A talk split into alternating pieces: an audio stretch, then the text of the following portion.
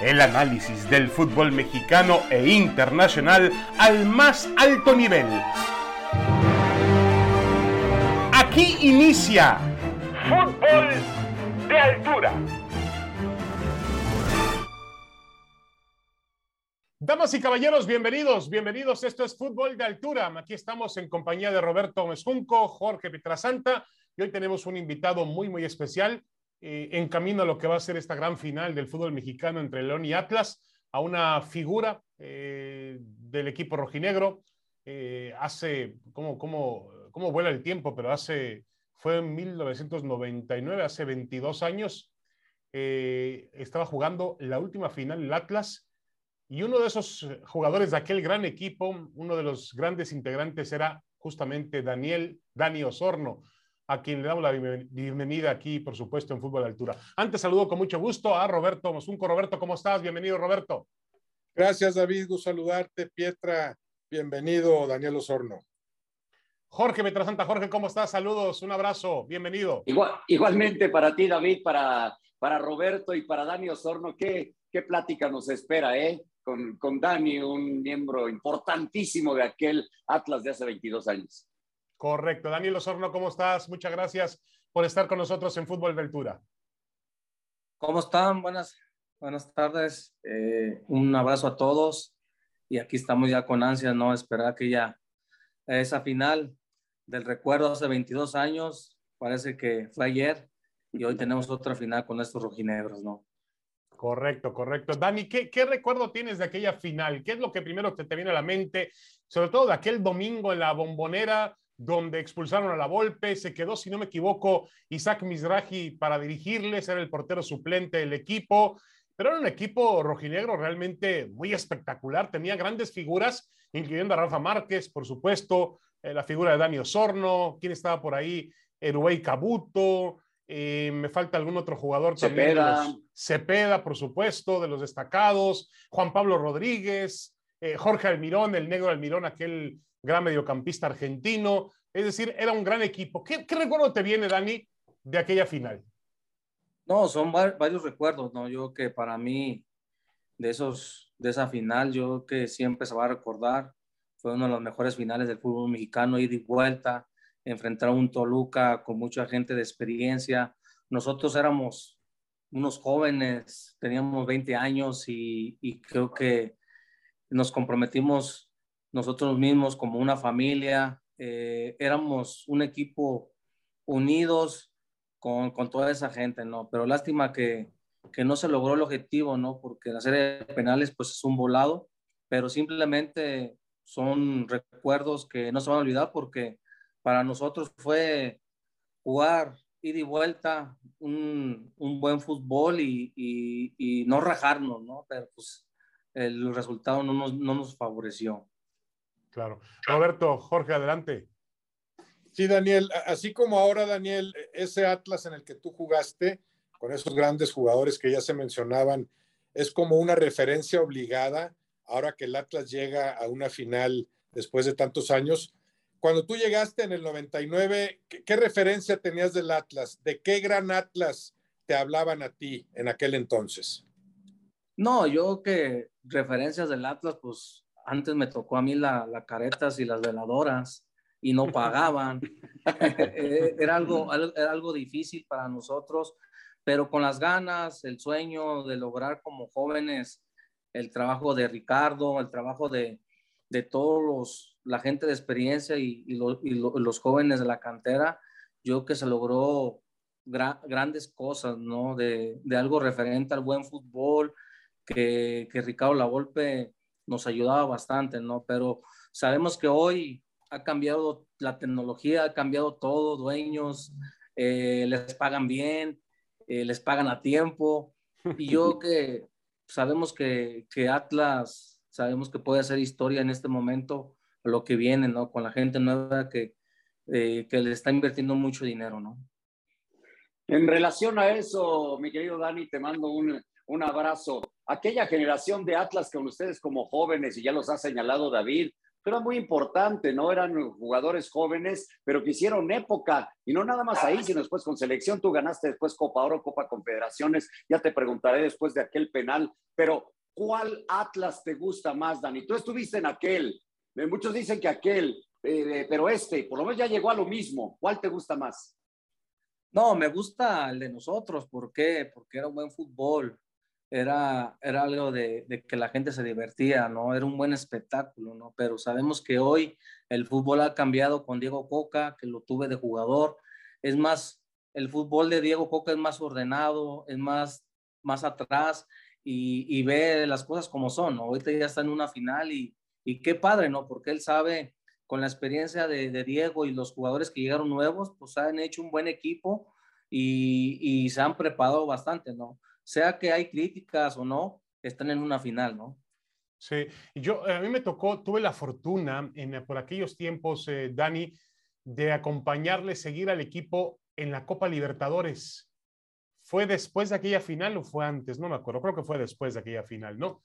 Y realmente el equipo, el Atlas, dejó un sabor de boca muy grato. Yo me acuerdo haber visto un partido en la cancha del Palmeiras, haber visto un partido del Atlas en la cancha del Junior de Barranquilla, haber visto un partido del, del, Atlas en la cancha de la Universidad de Chile, el Estadio Nacional, y haber visto otro partido del Atlas en la cancha de River, y un Atlas muy competitivo, Dani.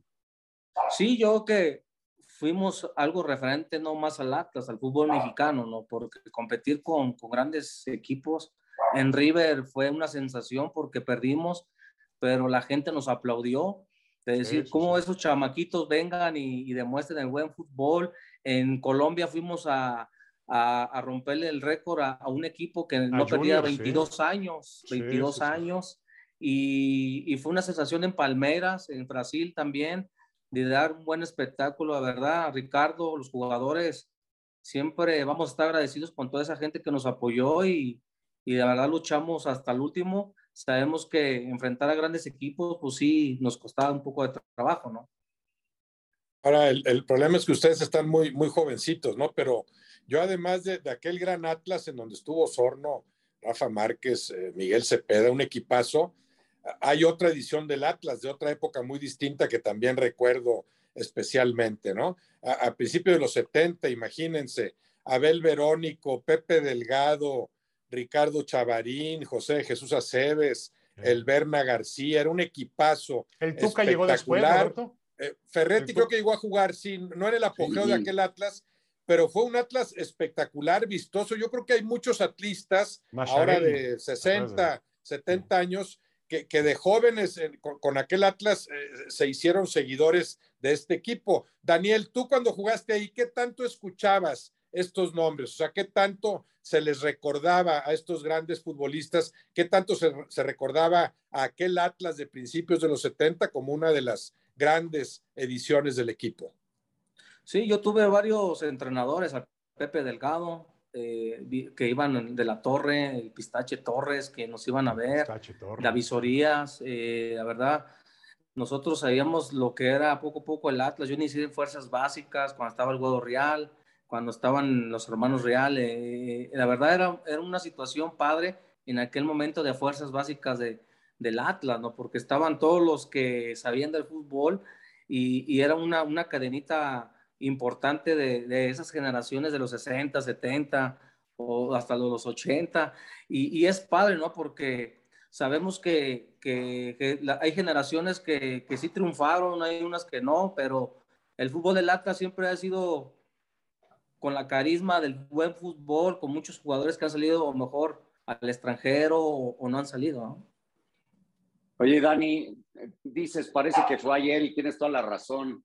Eh, todavía recuerdo, me tocó narrar para radio aquella, aquella final que fue extraordinaria, ¿no? Llegar a la tanda de penales y se hablaba de la Volpe, de ustedes como, como jóvenes, dramático, ahí en Toluca, etcétera, etcétera. Nos acordamos mucho que del gol de, bueno, del penal de Jerry Estrada. En tu caso, Dani, que también te tocó tirar y sabemos lo que, lo que pasó, ¿eso te marcó? ¿Sigue recordando aquel momento como, como que ese, ese, ese penal? Porque, digo, eh, en su momento se habla mucho del de Jerry todavía hasta la actualidad, pero a ti también te tocó eh, fallar, ¿no?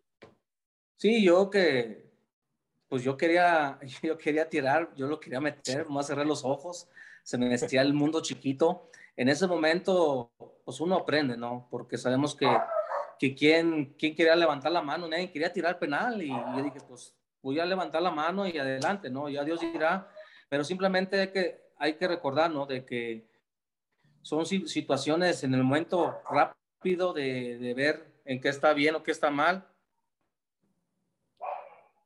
De acuerdo. Ahora, eh, Dani, eh, este, este equipo eh, del Atlas, esta versión del Atlas es un equipo, pues, mucho más, un equipo más defensivo, un equipo que, que, que, que basa gran parte de su éxito en el orden, en un gran portero, aunque el otro tuvo una pifia ahora contra Pumas. El, portero colombiano ha tenido una temporada fantástica. Los centrales, tanto el peruano como Nervo, son maravillosos. Eh, el trabajo de Angulo, el medio campo, Rocha y adelante dos jugadores peligrosos como pueden ser Quiñones y, y Furch. Pero es un equipo que parece un poquito más rocoso, mezquino para jugar al fútbol. Eh, ¿Te parece que es parte del estilo del Atlas? Porque el Atlas, según sé yo, la historia del Atlas tiene que ver con un equipo que tocaba bien el balón, que se asociaba, que jugaba más parecido al Atlas de la Volpe, al Atlas de ustedes. ¿Este Atlas cómo juega? Yo creo que juega diferente al, modo de, lo que era Atlas, ¿no? Más ida y vuelta, eh, combinaciones. Yo, yo, yo, yo creo que veo más el Atlas más ordenado, con Diego Coca, tiene buenos jugadores, como tú comentas, ¿no? un buen portero, un buen central, un buen medio y dos delanteros importantes. Pero más veo que tiene nomás 11 jugadores, los demás no veo nada claro, nada, pero simplemente esperemos que todos se enchufen para el partido del León. No va a ser nada fácil. También León ataca, te deja jugar y esperemos que los resultados sean a favor a los rojinegros, ¿no? ¿Cómo viste, por cierto, Daniel, e-, esa jugada tan comentada de, la aparente falta que debió sancionarse el penal a favor de Pumas? ¿Cómo apreciaste esa jugada? ¿Qué piensas de ella? Yo lo que vi, lo que vi no fue penal, porque si, si veo que ha sido penal, ha marcado. Pero hay situaciones, hay, situaciones que, que, en realidad a veces piensan que le van a ayudar al Yo que no sé si el, el árbitro están tensos, están nerviosos o algo, esperemos que no se equivoquen. Una final, una, una, equivocación, una equivocación así, pues se le puede complicar a un equipo. Esperemos que los árbitros también sean, que se hagan una autocrítica, que están bien, que están mal, y no haya errores como en ese caso, ¿no? Que hay mucha, oh. mucha política ahorita grilla de decir que si era penal, que por qué no la marcaron. Esperemos que no haya errores. Pero si era penal para ti. Para mí no era penal aunque la vaya al Atlas, ¿eh? Oye, y el León es un equipo muy peligroso, Dani, muy peligroso, bien dirigido también por Ariel Holland. Tiene al ecuatoriano Ángel Mena, que está convertido en un gran, gran delantero. Y realmente el León es uno de los equipos que mejor juega el fútbol en México en los últimos años. Sí, no va a ser nada fácil. A mí me gusta cómo juega el León. Te deja jugar, tiene buenos delanteros eh, buenos medios tiene, yo que tiene un buen equipo para competir, pero como comento, yo que la final ahí se puede decidir quién, quién está bien, quién está mejor y, y, y esperemos que, que gane el mejor, pero sí tengo mucha fe que los rojineros le toque hacer historia. Si estuvieras, Daniel, en el lugar de, de Coca, ¿qué, ¿qué, pensarías ahorita del partido de, de ida? ¿Como en qué planteamiento pensarías? ¿Cómo encararías ese juego en la dificilísima cancha de León? A mí me gustó como le, le fueron a jugar a Pumas. El equipo bien ordenado, pero atacaba. Yo, yo, yo prefiero hacer eso a ratos eh, tener una esperanza de ir a, a, a defender. Yo prefiero que, que, Diego Coca sea un, un, equipo inteligente, porque en la Plaza de León, aguas. Si no aprovechas las oportunidades que también uno tenga como, como, como de visitante, hay que, hay que meter los goles. La, gente de Atlas sabe que, que le pasó hoy, con Pumas, que tuvo varias oportunidades para meter, no la metieron y Pumas metió un gol y al rato se le complicó. Entonces es el momento de que, que deben que tener cuidado, ¿no? De acuerdo, y además, digo, fue una temporada parejita de los dos, defendió mejor el Atlas, pero los criterios de desempate lo ponen en una mejor posición para tener la vuelta en casa los rojinegros. Daniel, ¿qué jugador del Atlas actual es el que más te gusta? Dime uno. A mí el Furch, delantero. Yo, yo cuando yo jugaba así, eh, prefería un jugador como él. La verdad, corre, va bien por arriba. Yo de repente no tuve un, un delantero así, porque yo soy un jugador que desequilibraba, aventaba centro y no teníamos delanteros. Y eso sí, deben que aprovechar a ese, a, ese delantero que tiene Atlas a aventar centros. La verdad, mis respetos para él. O sea que con un delantero así en tu época, Atlas hubiera sido campeón. Así es. O sea, con Jared Borghetti. Con Jared Borghetti.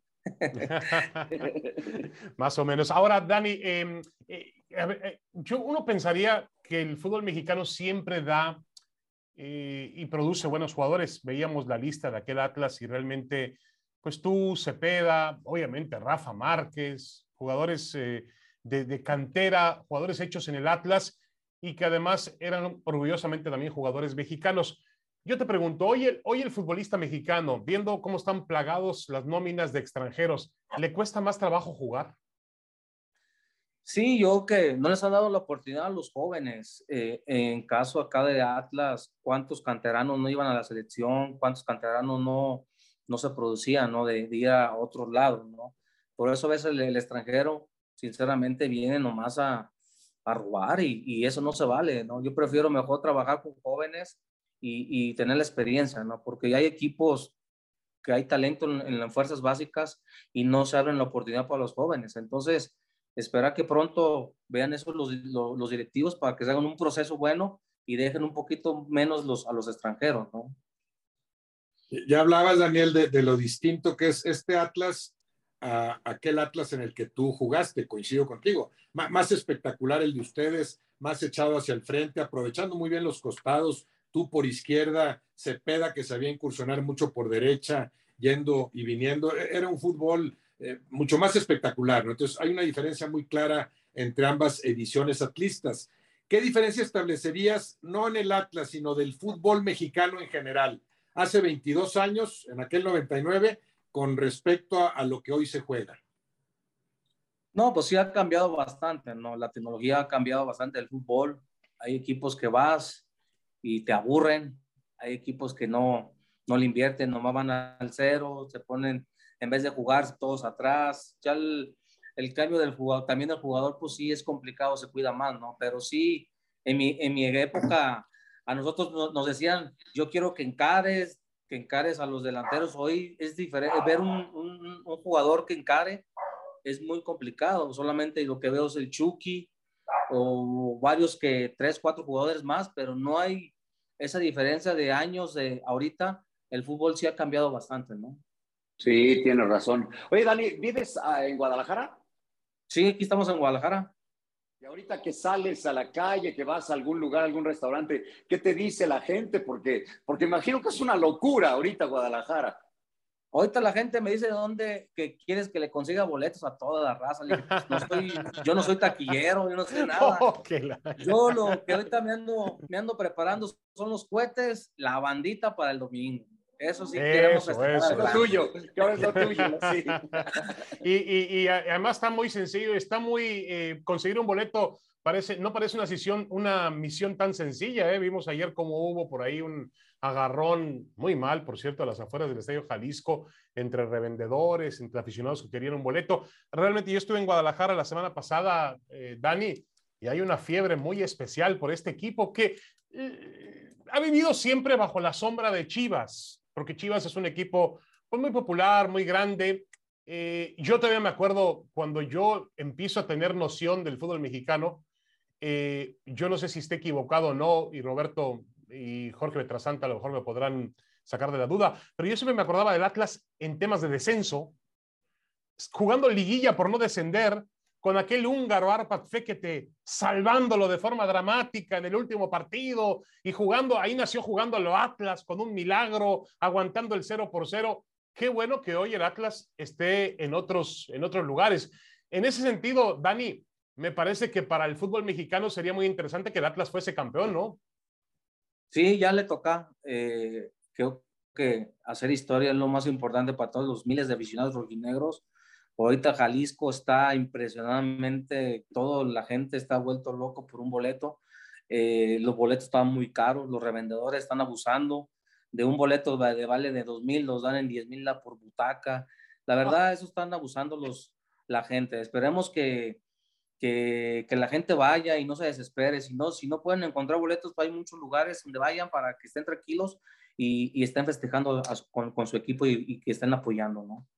Daniel, ya, hablabas de lo que ha hecho Coca, ¿no? Extraordinario y que fue compañero tuyo, gran jugador también en su momento, eh, Diego Coca.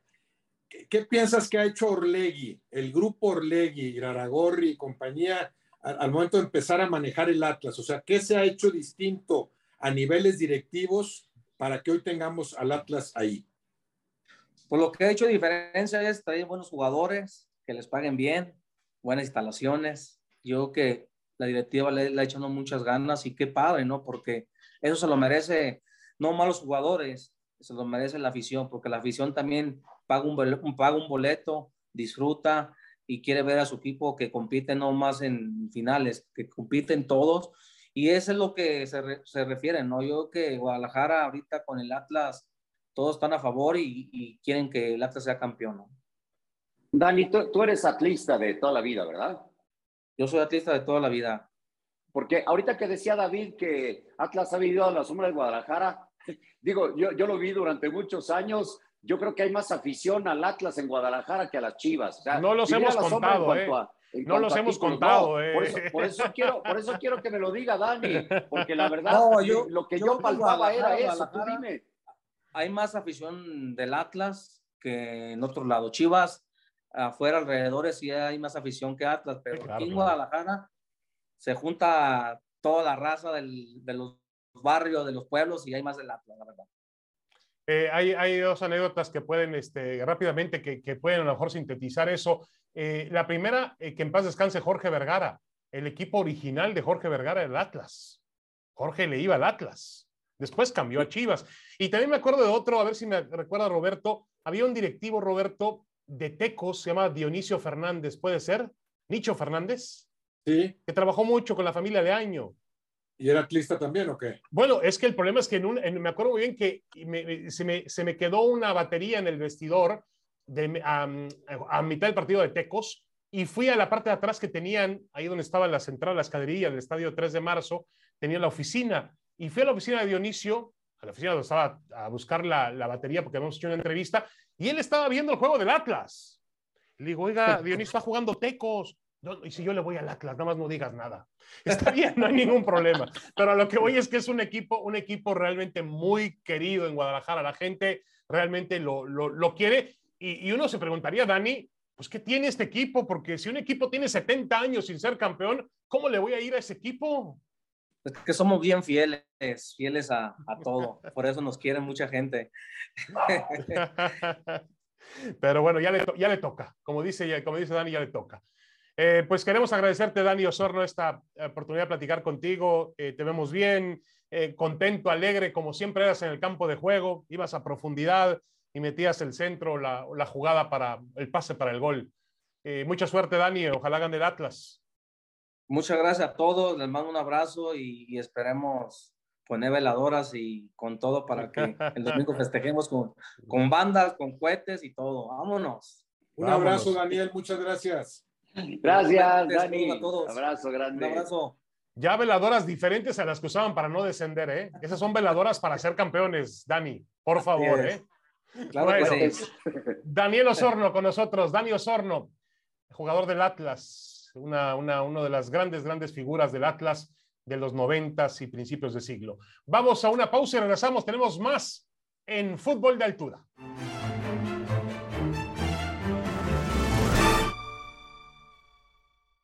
Regresamos a Fútbol de Altura en compañía de Roberto Gómez Junco y de Jorge Pietrasanta. Vamos a seguir hablando de la final del fútbol mexicano que comienza este jueves en, en León y que va a terminar el domingo en el Estadio Jalisco en Guadalajara.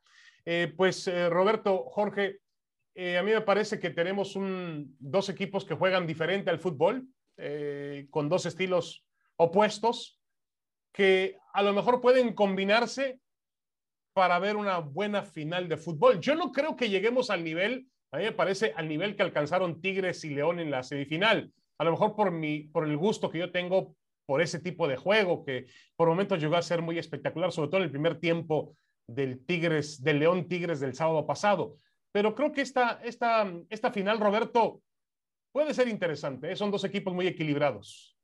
No, claro, sí. No, estará plagado como ese que menciona el León Tigres de, de, futbolistas de primerísima línea, pues son planteles más poderosos. Es más poderoso el de Tigres que, que el del Atlas y el León está entre esos planteles también eh, muy fuertes. Pero eh, por un lado, sí, el estilo de ambos equipos sí puede prestarse para que haya buen fútbol. Se habla mucho de lo bien que defiende el Atlas, pero, es un equipo que defiende sin encerrarse, que defiende sin ensuciar el juego. O sea, también permite que el otro más o menos juegue. Tratará de inhibir el juego de León, como lo hizo muy bien con el de Pumas, con el de Monterrey en la ida de los cuartos, pero es un equipo que juega y deja jugar, aunque defiende eh, muy bien. Y por otro lado, bueno, Estamos hablando de los dos equipos que indudablemente supieron ir avanzando, sus merecimientos son incuestionables, no se habla mucho de ese penal que sí, increíblemente no se marca a favor de los Pumas, pero si yo me atengo al juego desplegado durante los 180 minutos, pues fue mucho mejor el Atlas y me gustó de hecho mucho el manejo de esa ventaja, ¿no? Entonces, sí llegan indudablemente los dos equipos que han sabido cumplir en la cancha con los requisitos que, el torneo en México eh, pide, ¿no? Sí, de acuerdo, de acuerdo. Y, además, número dos, número tres en la tabla. Y, a lo mejor uno, bueno, yo a mí me parece que no hay, para mí no hay duda de que León, por su fútbol, por la calidad de su plantel, eh, es ligeramente favorito. Pero el hecho, eh, Jorge Petrasanta, de que cierren en el Estadio Jalisco y de que exista además ese deseo, porque al final de cuentas eh, hay muchos, digo, son dos equipos de convocatoria más regional. Uno en Guadalajara, lo decíamos, que es muy popular, el otro en la zona de León, el Bajío, pero, pero más allá de hecho, más allá de eso, hay mucha gente que quiere ver campeón al Atlas. Sí, Entonces se vuelve interesante. Totalmente, totalmente, ¿no? Para que inclusive sea un revulsivo de una rivalidad que encienda la llama otra vez allá en la, en la capital de Jalisco. Eh, igual y si hay más gente, pero en León todos quieren que su equipo sea campeón, que en, un, eh, en tres torneos obtenga eh, su segundo título. La verdad es que está bien interesante la final. Yo lo que veo es Atlas defendiendo muy bien, porque lo ha hecho a lo largo de todo el torneo. En todo el campeonato recibieron solamente 10 goles en el campeonato regular. Entonces eso te implica de la manera que defiende el equipo de Atlas. Pero es importantísimo para, para el León eh, tomar una ventaja. Ya sabemos que se elimina cualquier situación de estas, de, de, de, de, la posición en la tabla y lo que me digas, pero es importantísimo. Los dos equipos en cuartos y en semis le hicieron gol en la vuelta al Atlas, ¿eh? en su casa. Entonces, si el León puede sacar esa ventaja y luego pensar en, la posibilidad de esa estadística, porque León tiene la capacidad para hacerlo, a ver qué sucede. Yo tengo de favorito al Atlas, pero, pero va a ser bien importante el León sacar su ventaja en casa, sabiendo que no es eh, infranqueable el Atlas en las vueltas, por lo menos en esta liguilla. Correcto. Bueno, y ha tenido dos vueltas donde ha tenido decisiones arbitrales que obviamente le han favorecido. Extrañamente, o sospechosamente, como usted quiera, o por una cuestión de azares, pero hubo dos decisiones puntuales y no estoy diciendo que el Atlas llegó hasta la final por esas decisiones. ¿eh? Creo que Atlas fue mejor que Monterrey y fue mejor que Pumas en 180 minutos, pero es, es inevitable, Roberto, pues hablar de cosas que existieron en el campo de juego. Hubo dos decisiones muy polémicas. Sí, sí, sí. Eh, todavía peor, yo creo, la, la, del penal que se sacan de la manga ante el Monterrey. Bueno, para mí son dos decisiones muy claras, ya con, con, con VAR de por medio. No puedes entender que en primera instancia no se aprecien bien. Ya con repeticiones, para mí era muy claro que no había penal en aquel Atlas ante Monterrey y que era penal la falta sobre, sobre Pumas. Pero coincido contigo, si el Atlas fue mejor en ambos casos y fue claramente superior, sobre todo en esta vuelta ante Pumas, ¿no? Increíblemente termina perdiendo 1-0, un partido que bien pudo ganar 3-1, eh, ¿no? Sí, lo veo muy sólido al Atlas, tiene mucho mérito, pero sí veo favorito a León. Además de que me gusta más el fútbol de León. Ahora, Jorge Petrasanta destaca una situación muy importante y lo decía también Dani Osorno cuando hablábamos con él en otro segmento, el exjugador del Atlas, sobre que él prefería un Atlas que juegue como jugó en CU, en, el partido de ida, que controló con su estilo, manejó tiempo, manejó distancia, manejó bien defensivamente hablando, secó al equipo rival, en este caso a Pumas, y se dio tiempo para atacar también Jorge Petrasanta. Ahora, ir al Estadio de León, ir al Estadio de León no es sencillo, ¿eh? Ya vimos que cuando se le fue encima a Tigres, el pobre Nahuel, entre comillas pobre, sacaba todo por arriba, por abajo, hasta que finalmente una se le coló. Sí, y la más increíble, ¿no? Dicen que podría estaría la debilidad de Camilo. Yo muy raro le he visto una situación así al, al arquero eh, colombiano. Pero, pero hay ofensiva del Atlas como para poder intentar algo más, ¿no? Lo de Forchi Quiñones ha sido maravilloso en el torneo. Y hacia atrás se habla mucho del portero, de la defensa. Yo destaco lo de Aldo Rocha porque para mí puede ser el mejor jugador, el MVP del campeonato, ¿eh? siendo una posición muy difícil para poder ser eh, destacado en algo así, pero, pero yo, yo sí veo plantel para poder ser campeón de, del Atlas y desde la mismísima ida. Es raro ver a Furch, por ejemplo, haciendo goles como el que hizo el otro día, desde afuera del área, pegándole y haciendo un golazo, pero del otro lado está Ángel Mena. Ángel Mena, que, que era una incógnita porque no sabíamos si iba a ser aquel Ángel Mena campeón de goleo que no hizo un solo gol en liguilla, o, o, el que estamos viendo ahorita, ¿no? Y lo de, para mí, para mí de y vuelta, el León tiene que arrancar con Jan Meneses es primordial. No sé, Holland de repente lo sienta, pero para mí es primordial tenerlo. Vamos a ver, está bien interesante la final. No es mediática al 100, pero es bien interesante. Bien interesante, correcto. Y bueno, para finalizar, eh, eh, Roberto, obviamente, eh, hablábamos, decía Miquel Arriola en una entrevista que le dio a Fútbol Picante, que se confirma la, la hipótesis de que en el fútbol mexicano cualquiera puede ser campeón si el Atlas logra ser campeón. Porque obviamente los bonos del Atlas, no hay que olvidar que este equipo hace algunos meses estaba peleando por no pagar la multa de quedar último en la porcentual, los cuales estaba peleando el descenso y Coca lo cambió por completo y lo ha metido en meses a una final por el título y la posibilidad franca de ser campeón. Entonces, eso quiere decir que ocurren cosas que en otro fútbol sería imposible. Yo no vería a la vez siendo campeón de la Liga de España. No, y eso es bueno, ¿eh? ¿sí? E-, ese rasgo, ese rasgo sí me gusta en el fútbol mexicano. Primero porque hay un equilibrio de fuerzas que no existe en España, ¿no? El Alavés está mucho más lejos del Real Madrid que aquí los equipos modestos al que menciones, no sé, San Luis, Querétaro, de, los poderosos América, Tigres, León, eh, Monterrey, Cruz Azul. La distancia es mucho menor, ¿no? o sea, hay un bienvenido equilibrio de fuerzas, pero también es cierto que el sistema de competencia termina abriéndoles la puerta a todos, ¿no? Prácticamente a todos. Hace, hace todavía más, más, más sencillo el, el acceso, pero sobre todo el equilibrio de fuerzas hace que cualquiera aspire al título. En este caso me gusta que hayan sido dos y tres, de hecho con los mismos puntos, nada más ambos equipos con 29 puntos, nada más superados por el América, al que pues claro le faltó otra vez en las instancias finales entender cómo se juega una liguilla y, confirmar lo que había hecho, ¿no? Entonces, sí, e, ese rasgo del fútbol mexicano sí me gusta. Correcto. Bueno, nada más nos faltan los pronósticos Jorge Betrasante y Roberto Mezcunco para campeón del fútbol mexicano. Jorge, tú eres el que vas a tomar riesgos. Entiendo que es el Atlas. Un Chiva diciendo, un Chiva diciendo que Atlas va a ser campeón. Ahí te va. En un año en donde vimos campeón a Cruz Azul, en donde, en donde vimos eh, últimamente a unos Dodgers después de tantos años, en donde vimos a, a, unos Bravos que no, no, dábamos un quinto por ellos en las grandes ligas y terminan siendo campeones. Es el, el año apocalíptico. El Atlas, después de 70 años, va a ser el campeón. Opa. Roberto. Veo favorito a León, muy pareja, sí, claro claro que cualquiera puede ganar, este, veo favorito a León. Yo también veo favorito a León.